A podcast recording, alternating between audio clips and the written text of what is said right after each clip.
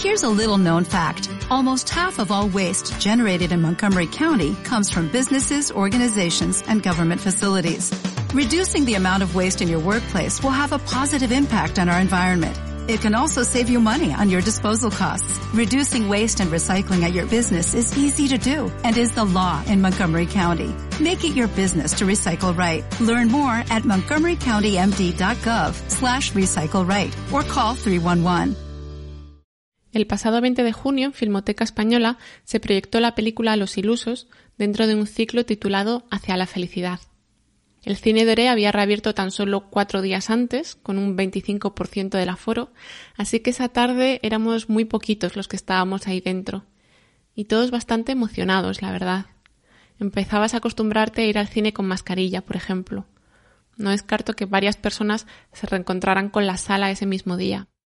Varios miembros del equipo participaron en la presentación, habló su director, Jonas Trueba, también su productor, Javier Lafuente, el actor Francesco Carril, la actriz Miquel Urroz y, y cuando le llegó el turno a Vito Sanz, otro de los actores de la película, su intervención no fue para nada previsible. Imagino que por deformación profesional y porque a mí a veces también me toca estar en ese lugar, me fijo mucho en las presentaciones cómo se habla, qué palabras se escogen, quién está hablando en realidad, ¿no? Si esa persona está cumpliendo con su papel, y ese puede ser el de directora o director, o crítica o intérprete, o si, como pocas veces sucede, como creo que sucedió aquel día en Filmoteca, se da un momento más genuino. Antes de que él mismo explique qué dijo y por qué lo dijo, déjame contarte qué sabía yo de Vito Sanz hasta este episodio. Primero voy a, voy a despejar la mesa. Espera.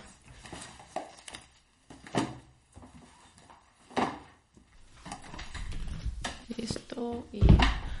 Vale, y ahora, ahora ya podemos ir volcando por aquí algunas escenas y algunos fotogramas. Empezando, claro está, por Los Ilusos, 2013. Esta secuencia se rodó en el Cine Doré. Joder. ¿Te ha gustado? No, no, no es eso. Es que había un tío sentado al lado mío que estaba como intentando meterme mano, ¿sabes? No sé, me ponía su mano en, mi pierna y le dejaba caer así como por, casualidad. Perucho, moreno, con gorro. No sé cómo era, o sea, le quitaba la pierna y él le acercaba la mano. Creo que si has visto Los exiliados románticos, hay una escena que seguro que no has olvidado. Me parece que lo único peor que declararte cuando no eres correspondido es tener que hacerlo en francés. Eh, j'ai réfléchi beaucoup sur ce que j'ai... Ah Hablas francés. Tu parles français maintenant. Con sí, con ça. Luego vino María y los demás de Nelly Reguera, una tragicomedia un poco más costumbrista. Qué fuerte, ¿no? O sea, papá con novia es como raro, ¿no? Vito también actuaba en el fragmento que dirigió Juan Cabestani en esa sensación, y ese fue un primer acercamiento bastante más oscuro al humor incómodo que casi rebosa vergüenza, la serie de televisión dirigida por Álvaro Fernández Armero. Va, Jesús, no te agobies. No, si lo digo porque Nuria y yo llevamos no sé cuántos días esperando a su ovulación para chingar. Ah, por eso dicen que es malo para la salud. Semen retentum venenus est. Después le vi en Las leyes de la termodinámica de Mateo Gil. Yo creo que es su primer papel protagonista. También es una comedia romántica, un chico conoce chica, chico pierde chica, pero aquí el ritmo, la planificación son totalmente distintos. Es sin duda el salto de la producción independiente a una más industrial. Es capaz de arrancarte de tu mundo y transportarte a un universo paralelo. El agujero es ella, el gusano soy, es, es, él, soy yo. La última vez que me había encontrado en pantalla Vito Sanz fue en La Virgen de Agosto, la película más reciente de Jonas Trueba. No es como si viéramos a este personaje perder otra batalla más. Hola. Aquí es como, como si ya la hubiera perdido. ¿Qué tal? Es un hombre cansado. Bien. ¿Ven? Un hombre cansado y con barba. Qué raro, ¿no? ¿El qué? Volver a vernos, digo, qué raro. Sí, bueno, eh, a veces pasa. Ya te avanzo que todos estos títulos, junto a las notas del podcast y la transcripción del episodio, los dejaré en la web de Caimán Cuadernos de Cine, caimanediciones.es. Ahí también puedes escuchar el resto de episodios del programa, además en tus plataformas habituales, claro. En resumen, tres meses después de aquella proyección, cuando el verano quedaba ya bien lejos y con todas estas películas en mente, me encontré con Vito Sanz. Como aquí no tenemos ningún patrocinio, eso va por ti, Segrams Tónica, todavía salimos a los bares para charlar. Este en concreto, esa tarde de martes, estaba bastante vacío. De fondo suena la cafetera, algún cliente, algo de música, varios coches pasando por la calle. En algún momento la luz tuvo que cambiar porque, sin darnos cuenta, cuando terminamos se nos había hecho de noche. Suena la cabecera y entramos en ese lugar.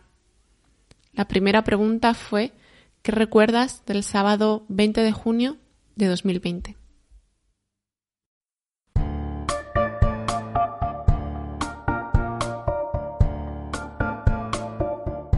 Soy Andrea Morán y te doy la bienvenida a Nueva Carpeta, un podcast en colaboración con Caimán Cuadernos de Cine.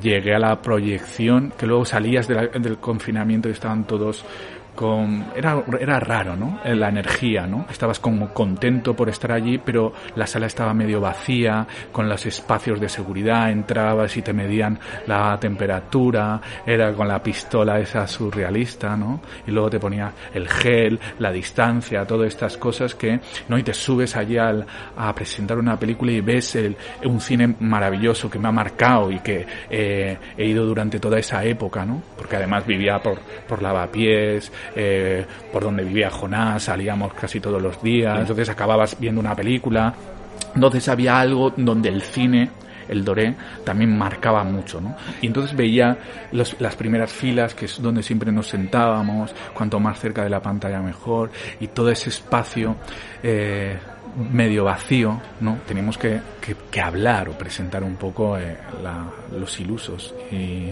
esa presentación tenía algo de eso, de melancólico y de anormal dentro de todo un contexto social que estábamos viviendo, ¿no?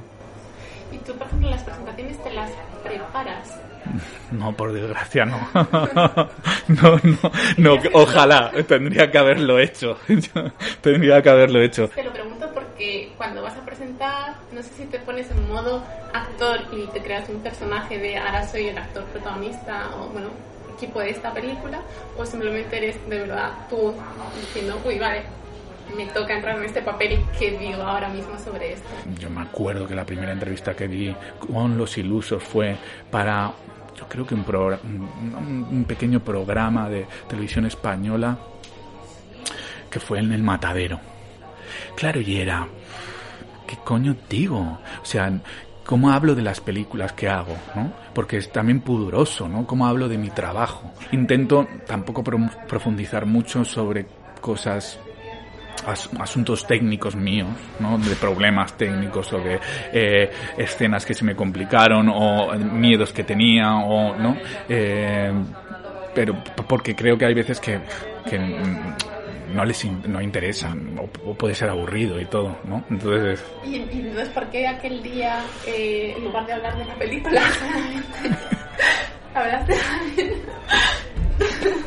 Sabía que me iba a costar esta no, no, no, no. Pero hablaste de tu vida. Ya. De verdad que yo estaba pistola. Cuando empezaste a hablar, como que miré alrededor, En plan de, no tengo nada con quien compartir este momento, pero quiero cruzar ¿no? la mirada con alguien para que me diga esto me está como sorprendiendo un poco, ¿no? Ya, tía, es que estaba totalmente eh, tocado, tocado. Eh, emocionalmente y eh, en, todo, en todos los sentidos. No sé, esto yo creo que no soy pudorosa hablando de mi vida privada, porque tampoco creo que le interesa a nadie. En ese momento, no sé, me sentía, eh, estaba contento y feliz y, a la vez también había salido de un, de un lío eh, personal muy fuerte y claro, y en un momento determinado dije que, que, me habían dejado, ¿no? Eso es lo que te impactó. ya, eh, cosa que no debí filtrar bien. Pero se me, me salió, no sé por qué me salió, estaba como totalmente fuera de sí, porque además, o sea, allí lo dije que, que, que me habían dejado y tampoco era que me habían dejado, porque las separaciones son más complejas. Ahí me hice un poco la víctima. Pero sí, pero es verdad que viví, he vivido una, una cuarentena y, un- y una, unos años pasados a nivel personal que, que, que, eran, que eran complejos. Y entonces había momentos donde eh, ese me sentía solo y tal y llegué a la presentación con mis amigos de toda la vida allí presentando una película que me había marcado a mí personalmente y, y entré entré allí en esa melancolía que claro luego llegué a cenar con Jonás me dijo pero se te ha ido ¿no? y yo no tío es que lo sentía así No digo que fuera algo malo, ¿eh? no, no, no, lo entiendo, sí, pero algo como raro, ¿verdad? En un contexto. Yo también lo noté, o sea, nunca había hablado así, o sea, a, veces sí suelto, suelto cosas, pero nunca había hablado así como de, de em, como emocionado de, de estar en esa situación. Y yo creo que tiene que ver con todo lo que he vivido, ¿no? Y con la película en sí, y con verme, con, con esta gente que he compartido tanto, y dices, hostia, eh, era una celebración triste, ¿no? Porque también es verdad que allí, el primer día que rodé eh, de figuración, estaba mi exnovia, ¿no? Eh, estaba luego, yo tengo una compañía de teatro y estaba Chiqui Caravante ahí también, estaba Luis, Mi- Luis Miguel Madrid. Y claro, y a- a- un- algunos no estaban, otros eh, estaban pero de otra manera. Ese, ese pozo melancólico y triste y, y, y de final también de algo. Eh, sí, y, y bonito porque también empieza algo, ¿no? Pero, o, que, o quiero pensar que empieza algo, pero No sí. Aún- bueno, sí, yo sé. No, no, aún no ha empezado, no. No. Es que a nivel profesional o No personal. digo la etapa, es como una etapa. Sí, sí. Yo creo que estoy un poco en transición, la verdad. Y este fin de semana que volví a ver Los Exiliados y me recordaba una frase a esto, que quizá no, no sentiste lo mismo, pero fue un momento muy bonito que pasaba en esa película, ¿no? Cuando, claro, te declaraste a esta chica, pero luego en la siguiente parada hablabas con Francisco por el bosque y, y aunque hubiera salido mal, era como, ojo, pues no merece la pena, ¿no? Porque nunca antes me había sentido tan vivo. Y me parece que en la presentación a veces es como, ojo, pues me la voy a jugar, porque como estoy aquí, que más da, tampoco salen de estas cuatro paredes, solo vienen a hacerme un podcast. Claro, sí pero hay es- algo ¿no de es eso. Eso, Sí. una adrenalina y de Sí. Sí, un poco así. Porque lo que me había fijado, por esto preguntaba del personaje, pero en una entrevista que te hicieron en Barcelona, me parece, por la peli de Mateo Gil, Mm. era muy gracioso porque duraba nueve minutos. Terminabais hablando de que nunca habíais ligado en discotecas y en fin, ¿sabes? Como te con una broma, un terreno personal y es como ya está en el bolsillo. Y eso me, parece que lo manejas muy bien. Y en la filmoteca también fue como rozar un poco Y el por- y perso- ves- no, no personaje es patético, pero sí es como me han dejado, ¿sabes? Sí, Aquí claro, yo claro. a que me. Retiros vivir. Hay algo de eso, sí, es un truco, sí, ya, ya, es un, es, es un pequeño truco. Sí, eh, claro, ahora con esto de la, la entrevista de, de, como estoy haciendo medio promoción de la, de la película de David, ¿no? En un momento un periodista me pasó un cuestionario y me ponía, eh, esto que es eh, David es un director maravilloso y tal, ¿no? ¿Y qué, qué, qué destacarías de él? Y yo digo, sí, tienes toda la razón, es un director maravilloso, siempre me lo ha parecido hasta que me llamó, ¿no? Entonces hay algo de eso de utilizarme como tal, que sí, que es como medio tramposo, te diré. Pero que mm, hay algo de verdad en eso, o sea, quiero decir, siempre me he sentido así, o sea, no he sido un, un tío que mm, así como resuelto, ni rápido, ni no he sido más lentote. Por ejemplo, Jonás o David tienen el don de la palabra, ¿no? Y hablan muy bien y se saben expresar. Y otros pues no tenemos eso y entonces pues haces eh, lo que puedes en, en, las, en las circunstancias así más complejas, ¿no? Y sobre todo en las entrevistas, ¿no? Y esto lo llevamos a la interpretación porque algo como Claro. que está como muy... que se ha ido como formando por tus últimos papeles, aunque Mm. con matices, ¿vale?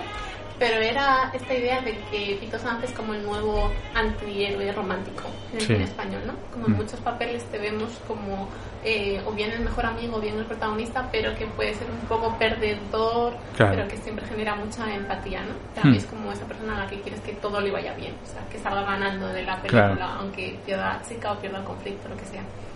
Entonces yo me acordé de un eh, en un taller de interpretación que, en el que participé y la directora tenía como esta super capacidad como de, mm, de tener rayos X, como de ver, ¿no? Ver como Sí. tu esencia. Y entonces como que te reducía a un arquetipo en el buen sentido, ¿no? Y había una chica, por ejemplo, que para nada era quizá muy seductora en el día a día, pero eh, su apodo era Shakira. Es como, tú eres una Shakira, o sea, tienes que, al menos lo puedes sacar o no, o contener, pero que sepas que lo tienes, ¿no? Esta idea de cómo me perciben los demás. Claro. Entonces yo quería saber, porque claramente los directores de casting han percibido eso en ti. No, sí, sí. directores. No, y los directores, sí, Claro, generalmente. Pero quería saber, porque me parece que también es muy importante para un actor.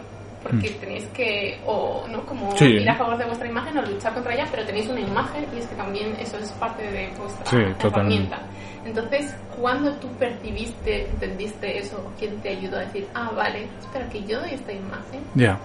Eh, bueno, yo creo que lo vas aprendiendo poco a poco. O sea, yo recuerdo la primera vez que me subí a un escenario, ¿no? La relación que tenía o la relación que tuve en ese momento con el público, ¿no?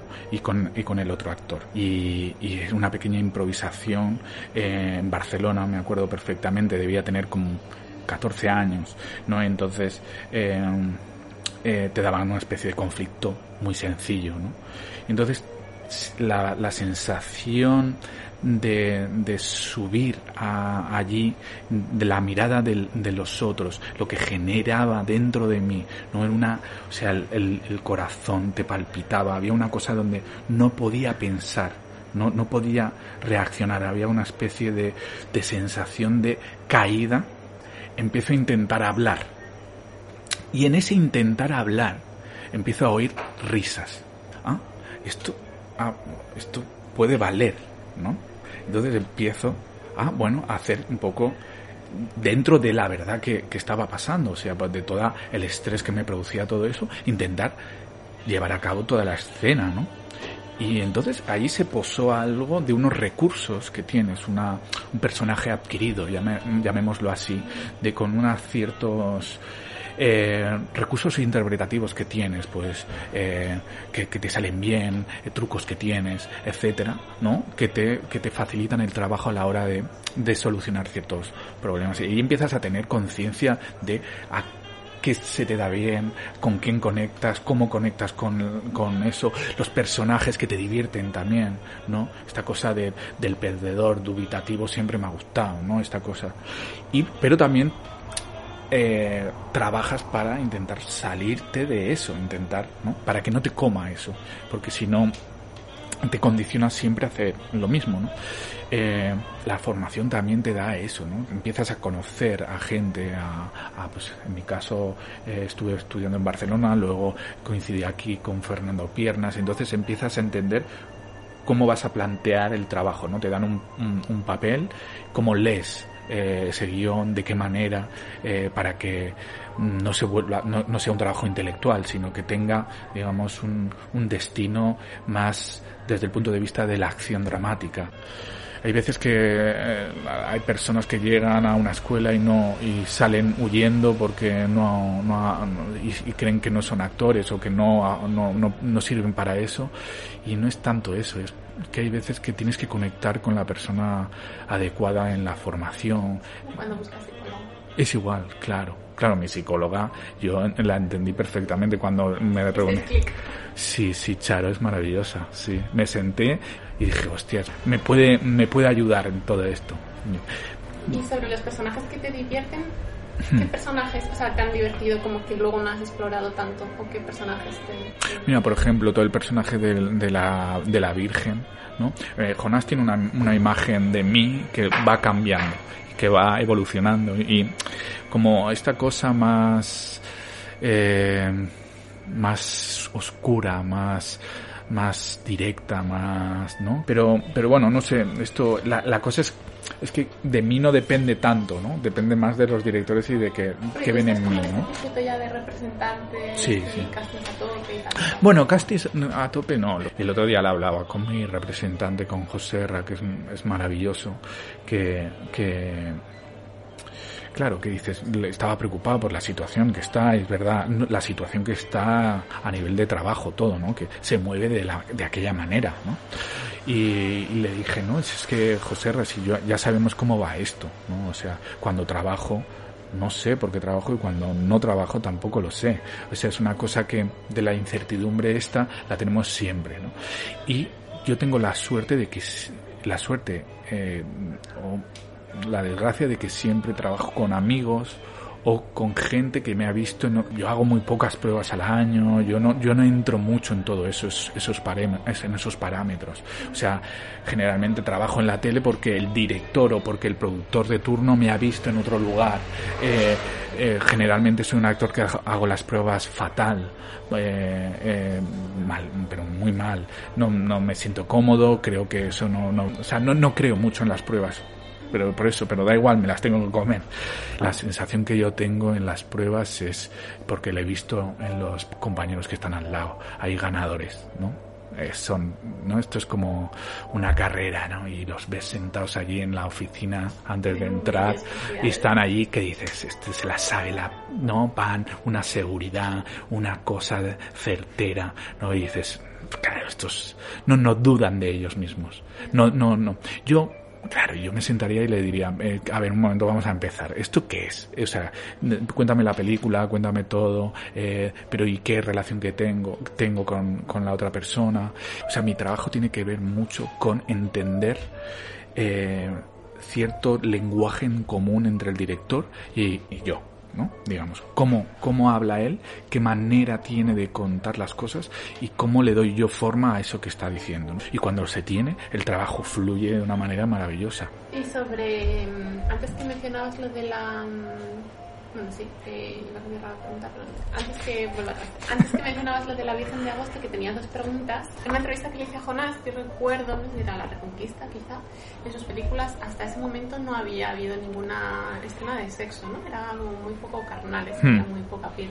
Entonces en La Virgen de Agosto sí que sucede. Me gusta mucho cómo se va narrando como esa noche en común, ¿no? Y termináis por Madrid Río, puede ser, bueno, hmm. paseando y llegáis a esa casa y ahí, para mí, uno de los grandes retos de los actores es el, el raccord, o sea, el raccord sentimental, estado anímico, ¿no? Que me parece alucinante. Si la gente viera las órdenes de rodaje, los planes, dirían, ostras, cómo van rodando esto por hmm. cachos.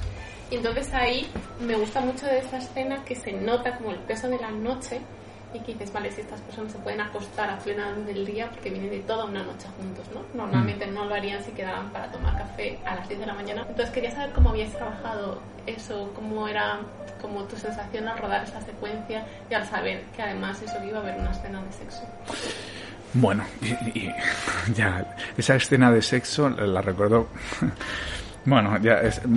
Eh, eh, no, bueno, esa escena se rodó un día eh, la, llegada, o sea, por el Madrid-Río, y otro día, por la mañana, todo lo, del piso. Y lo del piso fue fraccionado, o sea, fue se desestructuró por luz, y entonces la entrada se hizo lo último, y eh, luego se fue a la mitad, se hizo la escena de, de, la habitación de, la escena de cama y se volvió a la entrada en la cocina yo creo que también la sensación que tiene el público al ver esa, esa película también tiene que ver también con la luz, con el ambiente, con, con luego con la fragilidad que también... Mmm, como hablaba Jonás también de había unas, unas pautas que le daba a Ichazo por ejemplo de bueno que le empezaba a doler estaba como un poco de la noche un poco mareada un poco no y entonces esa sensación de, de espesura no que tiene todo.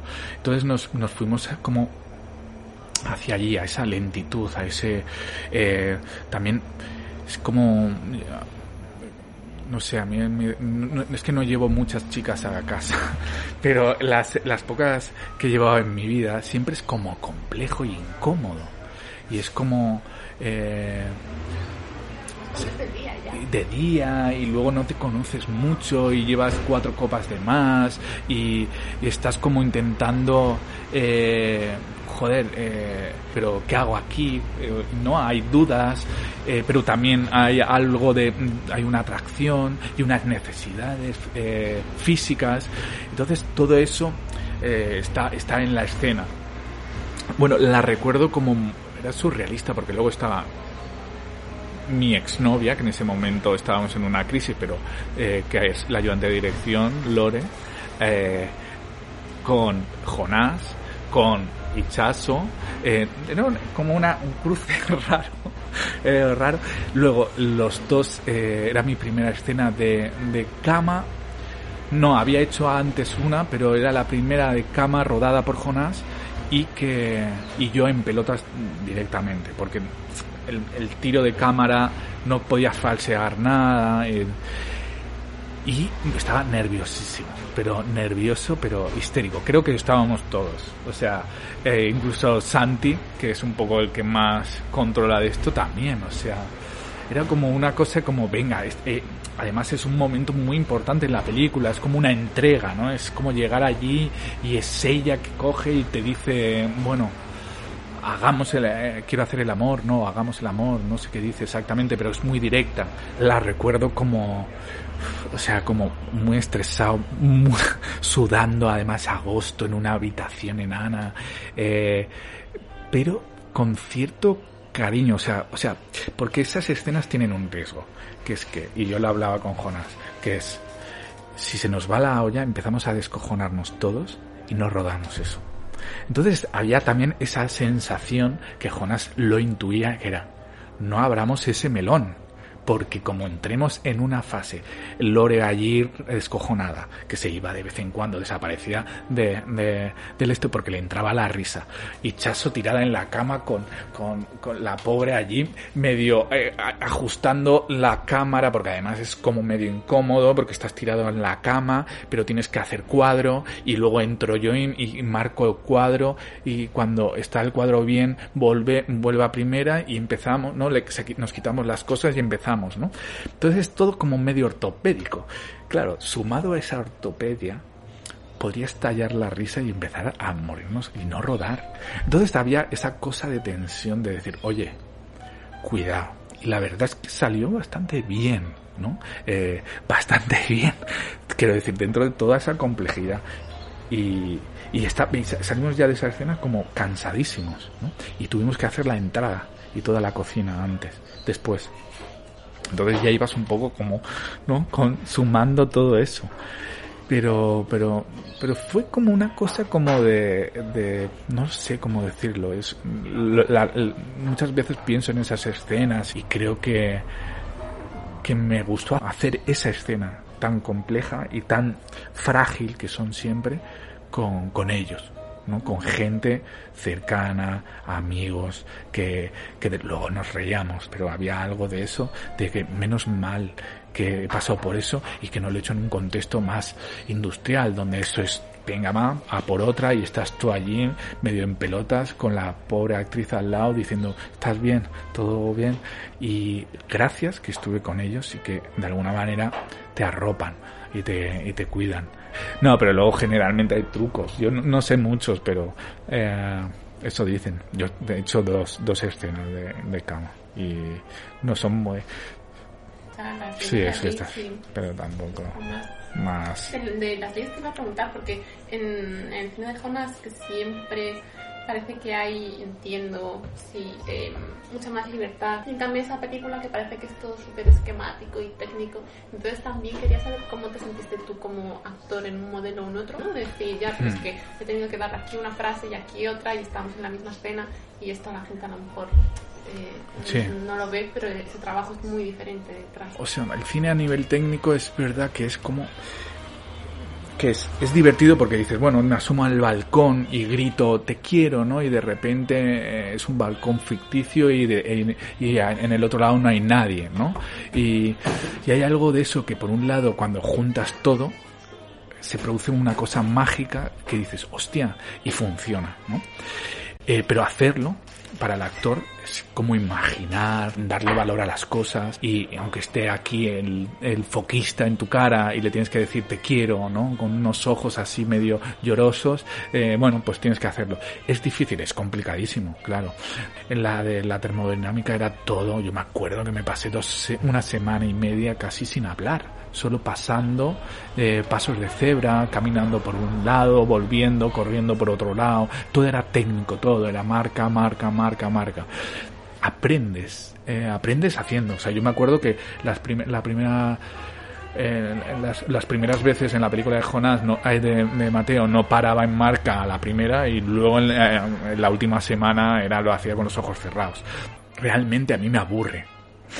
Pero entiendo que el cine y el lenguaje del cine tiene que ser así y me gusta, ¿eh? Pero que es verdad que cuando estás allí dices, wow, venga, ahora me acerco y luego es, hay trucos, hay cosas que vas aprendiendo que dices, bueno, va, esto no, pones la mano aquí acaricias la pared. ¿Eso es lo que llamáis técnica? Eh, sí, llamémoslo sí. Yo lo que entiendo por técnica es a nivel interpretativo que tienes unos unos mecanismos de trabajo, de, de, de, funcionamiento, de, la técnica tiene que ver con, pues bueno, de colocación del cuerpo, de cómo pillar la luz, de, de, no sé, de cuando panea nota para el otro. Al margen luego hay técnica interpretativa que es que analizo el texto, cómo, qué palabras nada más importante, cuál es el objeto de conflicto, cuál es el, el factor. Bueno, si está bien escrito, empiezas a ver el carácter, digo, la forma de comportarse del personaje, el vínculo que tiene con la otra persona, empieza a salir todo del texto de una manera maravillosa y dices, hostia, es increíble. Lo que pasa que, claro, hay que saber leer de una manera, no sé, digamos, casi lentota, ¿no? Es como poco a poco, subrayar, pensar cada palabrita, darle el valor que tiene, entenderlo dentro de la totalidad de la pieza, entender cada partecita en su, ¿no? Su partecita.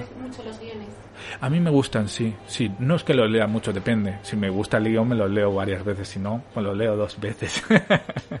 soy, yo, es que, escucha, es que soy, soy perezoso, o sea. Yo, sabía yo a este nivel. yo soy, cuanto menos mejor. eso es una, para un actor es una virtud también. Imagino, ¿no? No comerse mucho el coco. No, digo que eh, había un, en Barcelona había un profesor de interpretación que mm, eh, nos decía, bueno, el teatro es economía esa economía de, de, dinero, de, de escenografía y de interpretación. Entonces, cuanto menos haces y, sea más, es, mejor. No lo sé, yo lo hago porque soy perezoso de por sí. Eh, antes te preguntaba si Los Ilusos era tu primera película. Era la. Los Ilusos era la segunda. Vale. No, porque ahora que hablabas de la economía del teatro, realmente tú habías empezado antes en teatro y no sé si con el salto al cine en realidad te diste cuenta que el cine es aún mucho más económico, ¿no? porque si yo estoy en plano medio, todo esto se multiplica por 10 y lo tengo que bajar hmm. puntos. Sí, sí. Bueno, sí, eso lo, lo, lo, vas aprendiendo. No, no creo que lo captara rápido. ¿eh?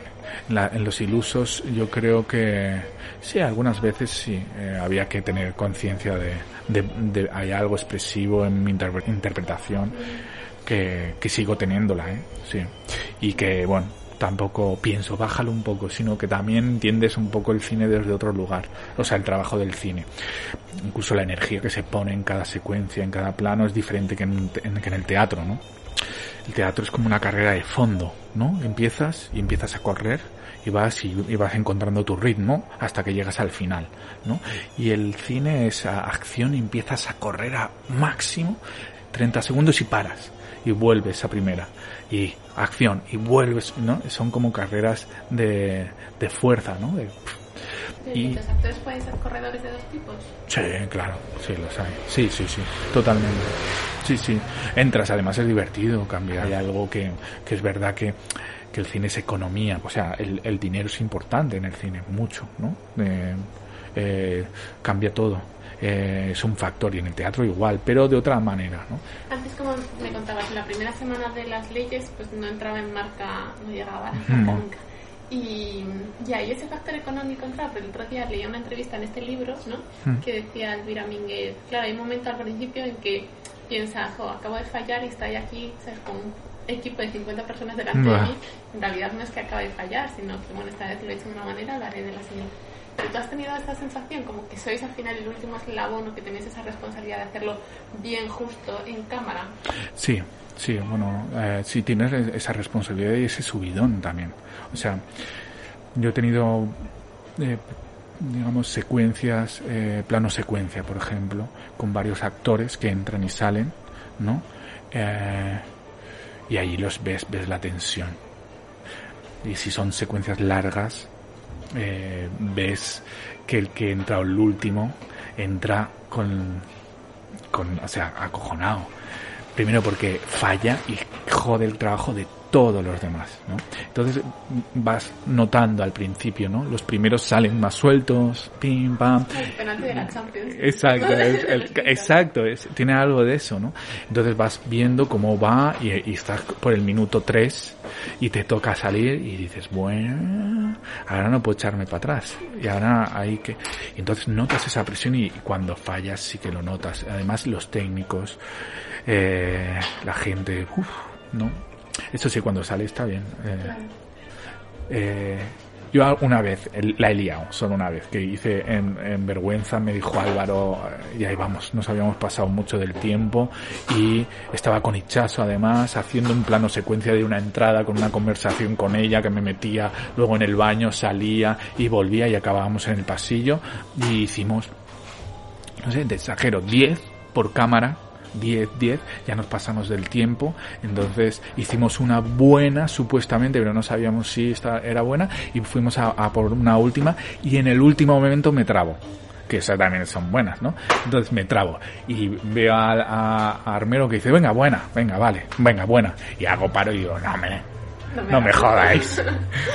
Hemos hecho 10 por el cámara. Hagamos una y ya por lo menos la tenemos clara y me, me la y me, me dejaron. Pero sí pero es como eh, cuando comentas lo de Elvira lo que dice sí la presión es, es bastante es bastante importante. Pero luego hay muchas diferencias dentro de yo como lo he vivido como actor protagonista que estás en un proceso desde el principio eh, la responsabilidad es de una manera cuando entras eh, como un actor de una secuencia en un rodaje es, eh, no la presión es diferente también. Es- te diría que es mayor ¿no? porque dices entras en un proyecto donde no conoces a nadie o conoces a algunos que has coincidido llegas y te vas. Es como frío y tienes que ser resultón, ¿no? resultar, eh, hacer la, la, la escena bien y tal. Y entonces llegas y allí la presión sí que se nota. Ahí agradeces mucho a tus compañeros cuando vienen y te dicen, no, eh, estás bien, todo bien, bien, ya verás, son majísimos, está bien, va. Y te, y te, y te serenan, porque si no, puedes entrar en un- una barrena como la de eh, las que entro yo en las pruebas de casting ahí en la, en, en la salita de espera, ¿no? Allí. Y ahora que decías esto de pedir una toma eh, más, que también es verdad que puede ser un derecho del actor, ¿no? De decir, Mm. eh, ¿alguna vez has visto una película em, que tú digas, de esta escena había una toma mejor y no han montado la que yo quería"? No, no. Hay actores, por ejemplo, que hacen la, la, la toma, van al combo, ven lo que han hecho, lo retienen, vuelven, hacen otra, no sé qué. Yo nunca veo el combo. Yo voy a piñón y nunca veo nada de lo que hago. Se lo dejo todo al director. No me va bien. Me relaciono con el director directamente y confío en él. Y en lo que mira y cómo lo mira él. Y ya está, para bien y para mal ya está. Eh, te puede gustar luego el resultado final o no te puede gustar, pero eh, quiero ir de la mano con él y confiar en esa persona. Mm, o sea, Y entonces de estas películas que decíamos que habían formado una etapa que se ha terminado, ¿las has vuelto a ver? eh, no, no, ¿No has vuelto a ver los ilusos? no. No la he visto desde... Vi el principio en la filmoteca el otro día y, y no la he visto. ¿Pero por temor a que no te gustarías tú o no te... No, no, no creo, no creo que... Tengo que confesarte que no lo paso muy bien viéndome. No, vale. Ah, o sea, me, me paso, me lo paso bien haciéndolo, pero viéndome no. Y, y viéndome, prefiero que me lo cuenten. Eh, disfruto mucho cuando cogen y me, y me viene un amigo me, maravilloso, me encanta, o, o, o gente que le gusta la película, o mi interpretación o tal, y me lo dice. Eso es maravilloso, eso me gusta más que verme. Porque, claro, en el zoom este de los ilusos que, que vi, había una frase que decía Francesco muy chula, Mm. que era, era esto de que, claro, estas películas formaban en parte como un álbum tridimensional, ¿no? Un álbum de fotos, es decir, que Sí. estás tú en movimiento hace Mm. 10 años, hace 5, Claro. y me es imposible verlas sin acordarme del backstage. Sí, en el caso de, de las películas de Jonas, sí. Eh, es que, claro, has venido hablando a ver cómo, li- cómo, cómo entrelazamos el amor, el cine, da, ¿no? En una entrevista con un actor que...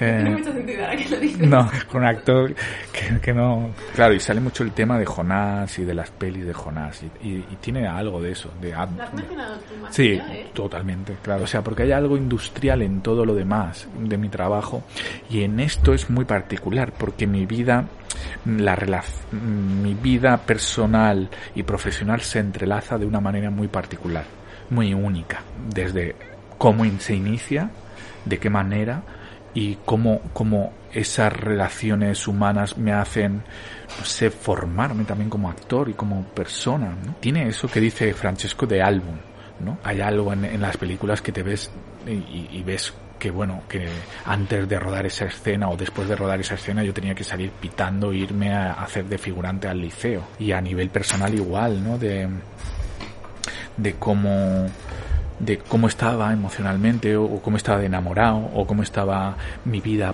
personal eh, con mi chica los problemas que teníamos eh, económicos o dónde vivía en lavapiés. Eh, por eso aparece tanto no digo eh, en esta entrevista porque eh, el amor ya no del, del cine de la amistad de tal los valores que, que durante todo todos estos procesos de rodaje de tal est- están allí no entonces es como que tiene un peso diferente que otras películas que son como más funcionales, más de trabajo, de tal, que están muy bien y que guardas grandes recuerdos, pero que, que no se entrelazan tanto con tu vida. Y es que ahora, ahora en estos momentos, no, no estoy para abrir esas pu- puertas. En momentos donde, joder, eh, tiendo mucho a regocijarme en esta cosa eh, melancólica y sentimental, ¿no? Que no me va muy bien. Hay veces me canso a mí mismo, ¿sabes? Intentas también sobrevivir. Y hay veces que la melancolía te, te abruma tanto que, que te, te cuesta salir. Y, y- entonces intentas evitar ese tipo de cosas. Como- entonces te, te lo reservas para otros momentos. Pero bueno, igualmente estabas empezando la entrevista con la frase esta de se termina una etapa porque se tiene que terminar. ¿no? Claro. Es una buena actitud esa. Sí, sí, mi dinero me cuesta. Quiero pensar en eso y no, y noto, me noto vitalmente mejor. Notas como que vas ganando impulso, ¿no? Vas ganando eh, un poco de, de tranquilidad, te asientas, te serenas, eh, empiezas a tener proyectos de otro orden, empiezas a conocer gente diferente, notas que hay algo que se empieza a abrir y que empieza otra cosa nueva y que es bonito intentar lanzarse e intentar eh, complicarse la vida, ¿no? De allí. Sí, claro, ¿no? Como, hay que, como has dicho, hay que lanzarse. Hay ¿eh? que Y lanzarse. complicarse la vida. Claro, es como cuando me... Es lo que- la escena esa que te contaba de la primera vez que, que me subí a un escenario, ¿no? Es, era lanzarse, o sea, si me hubiera quedado ahí sentado y le hubiera dicho, oye, no, prefiero irme, eh, no, no, no, no hubiera pasado nada. Pasó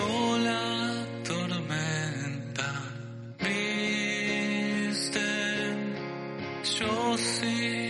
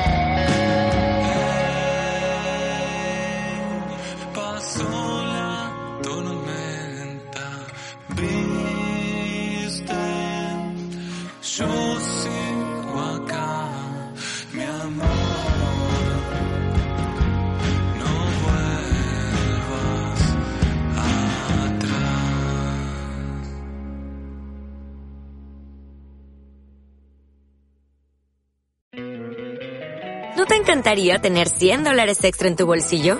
Haz que un experto bilingüe de TurboTax declare tus impuestos para el 31 de marzo y obtén 100 dólares de vuelta al instante. Porque no importa cuáles hayan sido tus logros del año pasado, TurboTax hace que cuenten. Obtén 100 dólares de vuelta y tus impuestos con 100% de precisión. Solo con Intuit TurboTax.